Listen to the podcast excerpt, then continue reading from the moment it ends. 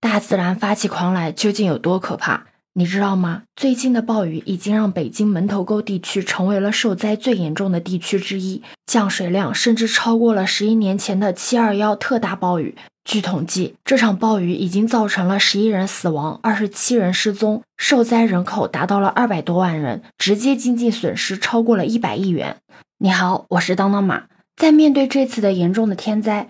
北京市政府和各级部门迅速启动应急响应，发布了最高级别的暴雨红色预警信号，协调各部门开展防汛抗灾工作。这几天，我在网络上的各大视频里面又看到了那些美丽的逆行者们，又一次的出现在了我们面前。在抗洪一线，消防官兵们都在努力的进行救援，不放弃任何一个生命。让我印象深刻的是，那个在塌方现场那位 K 三九六次列车的乘务员，跟同事们徒步八百米，将物资运回了滞留的火车。他说：“穿了这身衣服，我就得对得起大家。”真的让我特别的感动。但是就在大家正在万众一心努力救灾的时候，有些人却仿佛看不到一样，还在那边说起了风凉话。不知道你之前在热搜上有没有看到过这样一个词条，叫“全网呼吁著名作家叶三出门游泳”。当时我看到这个词条的时候，我还在想，为什么要让作家叶三出门去游泳呢？当我了解了事情的来龙去脉之后，我觉得他真的像一个社会巨婴。开头不也讲了吗？面对这次严重的天灾，北京呢做了一系列的防汛抗灾工作，而这一系列的措施也是为了保证在极端天气下市民的人身安全。但偏偏叶三作家他言辞激烈的指责这些预警应急措施服务质量低，对策不合理，影响了自己的生活，还嘲笑天气预报不准确，大骂这些措施就是为了推卸责任，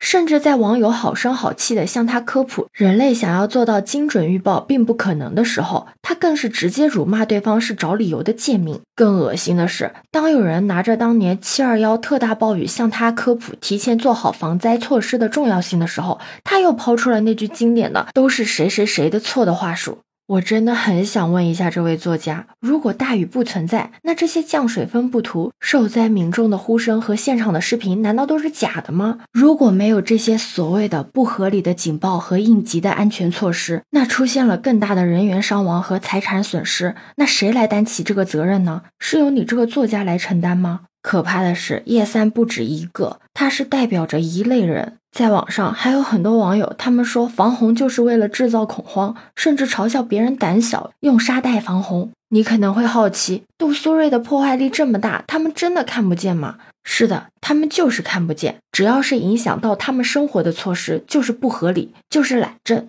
这类的人有一个共同的特点。就是一旦触及到了自身的利益，就开始挑三拣四，嫌这嫌那，就好像所有的公共资源都要为他享用。那句话怎么说来着？既要自由又要安全，满心里装的都是自私自利，完全不顾他人的安全和利益。这样的人简直就是社会巨婴。他们总觉得防洪防疫的措施是小题大做，制造恐慌，限制了他们自由。可是他们有没有想过，他们之所以可以安安稳稳的坐在家里，在网络上指点江山，是有人在替他们负重前行。这个世界上有漠视生命、自私自利的巨婴，就有尊重生命、义无反顾的英雄。不知道你还记不记得辽宁那个二十三岁的消防员，他为了救不听劝阻，在危险冰面上遛弯的大爷而牺牲。这位年仅二十三岁的消防员，他也是血肉之躯，他也是别人家的儿子。